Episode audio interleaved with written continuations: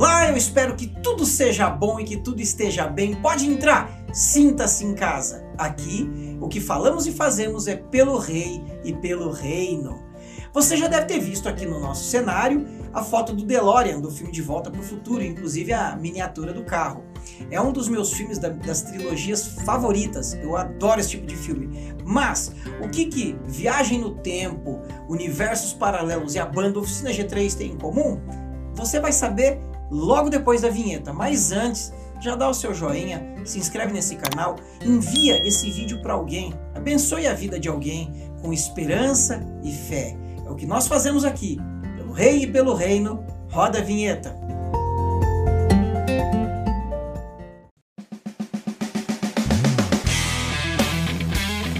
Pelo Rei e pelo Reino. Bíblia na prática. Teologia para a vida.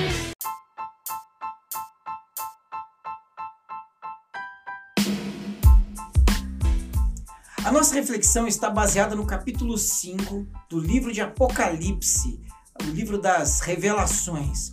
Mas antes eu quero te dizer por que oficina G3, por que universos paralelos. Certa vez, há muitos anos atrás, quando a Oficina G3 lançou o CD O Tempo, o baterista Walter Lopes, numa pregação, disse o seguinte: Deus saiu da eternidade e entrou no tempo para resgatar o homem do tempo e levar para a eternidade. Eu achei essa frase maravilhosa, marcou minha vida na época. E é sobre esses paralelos entre tempo e eternidade que eu quero falar. Não vou falar de viagem no tempo, mas eu vou falar de perspectivas paralelas. Acompanha comigo em Apocalipse 5.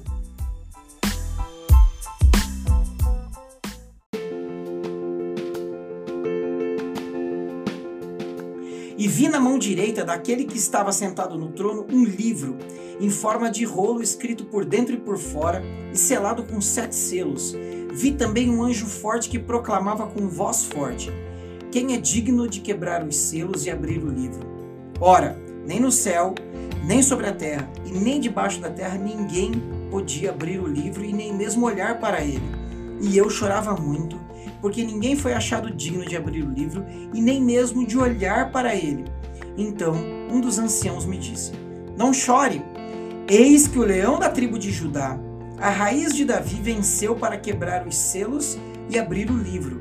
Então vi, no meio do trono e dos quatro seres viventes, entre os anciãos, de pé, um cordeiro que parecia que tinha sido morto ele tinha sete chifres, bem como sete olhos, que são os sete Espíritos de Deus, enviados por toda a terra. O cordeiro foi e pegou o livro da mão direita daquele que estava no trono. E quando ele pegou o livro, os quatro seres viventes, os vinte e quatro anciãos, se prostraram diante do cordeiro, tendo cada um deles uma harpa e taças de ouro cheias de incenso, que são as orações dos santos, e cantavam um novo cântico, dizendo: Digno és de pegar o livro e quebrar os selos, porque foste morto, e com o teu sangue compraste para Deus os que procedem de toda tribo, língua, povo e nação, e para o nosso Deus os constituíste reino e sacerdotes, e eles reinarão sobre a terra. E o texto continua dizendo: Digno é o cordeiro que foi morto, digno é o cordeiro que foi morto.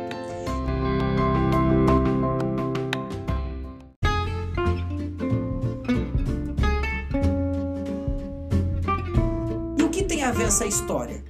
É um fato muito interessante. O livro de Apocalipse é cheio de simbologias, uma linguagem, como o próprio nome já diz, uma linguagem apocalíptica.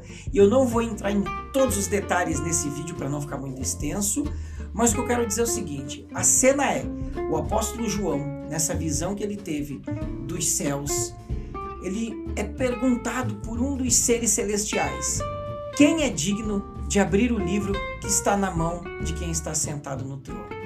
Então, primeiro a pergunta é: quem está sentado no trono? E obviamente é Deus.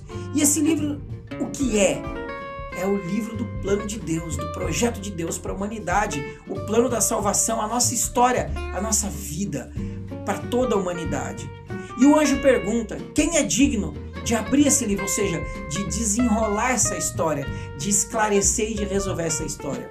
E o apóstolo João faz uma pesquisa intensa nos céus, sobre a terra e debaixo da terra, e não havia uma pessoa sequer digna de dar solução para a história da humanidade. E o apóstolo João começa a chorar angustiado, porque ninguém poderia resolver esse problema, ninguém poderia resolver esse dilema, ninguém é achado digno, mas o digno procurado é o digno encontrado. E esse mesmo ser fala para João: não chore, porque o leão da tribo de Judá, a raiz de Davi, venceu e é digno de abrir o livro.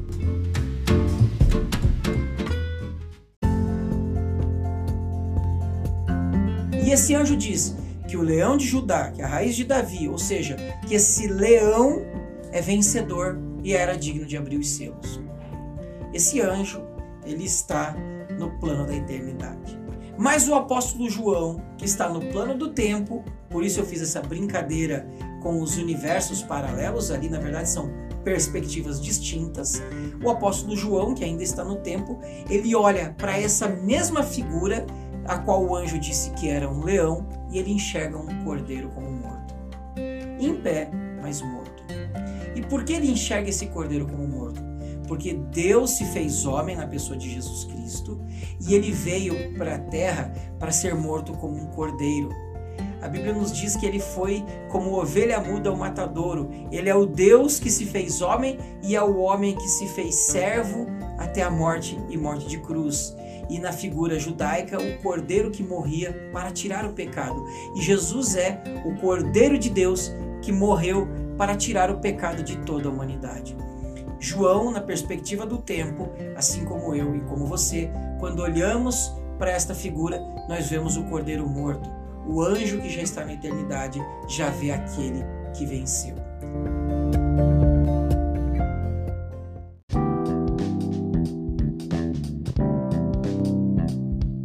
Você, espectador, está atrás dessa câmera e eu estou atrás desse microfone, é como se nós tivéssemos essa mesma perspectiva. Você que está olhando para cá, você vê o microfone de um ângulo e eu que estou olhando daqui para lá, eu vejo de um outro ângulo.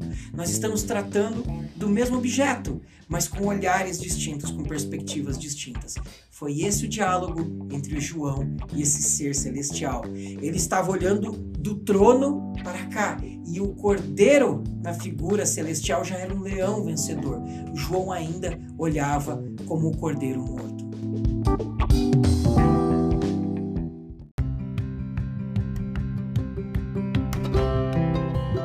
Mas esse cordeiro, os seres celestes dizem, ele venceu e é digno de abrir os selos e esses seres celestes rendem graças e adoração a esse Cordeiro. E qual é a mensagem que entra para minha vida e para sua vida? O Cordeiro que foi morto e ressuscitou, ele é o leão que já venceu. Às vezes aquilo que você está olhando e parece não ter solução, eu quero que você entenda que o leão que já venceu é o digno achado de abrir o livro e de resolver o problema da humanidade. Tem coisas que nós ainda não estamos vivendo, como a plenitude do reinado de Deus, nessa tensão teológica entre o já e o ainda não. Nós ainda não vivemos essa vitória de forma plena, mas o Cordeiro ressuscitou e na eternidade ele é um leão que venceu. Para explicar bem essa questão do já e ainda não, imagine uma mulher grávida, ela já tem um bebê, mas ainda não tem o bebê em suas mãos. Há um processo e é nesta figura que eu quero que você medite. Aquilo que você talvez esteja vendo como ainda não resolvido, na eternidade, o leão já venceu. E é nesta mensagem que eu quero te passar confiança e esperança para continuar na caminhada.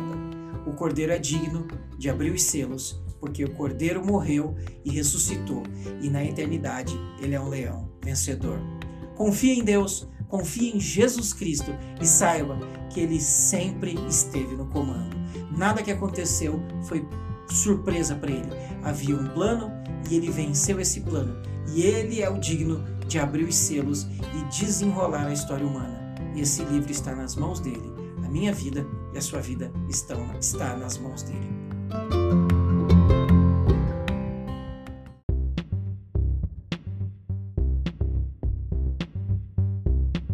Se você conhece alguém que ainda está temeroso pela vida, envie esse vídeo para essa pessoa, envie esse áudio para essa pessoa e mostre para ela que há um leão vencedor no comando da história da humanidade.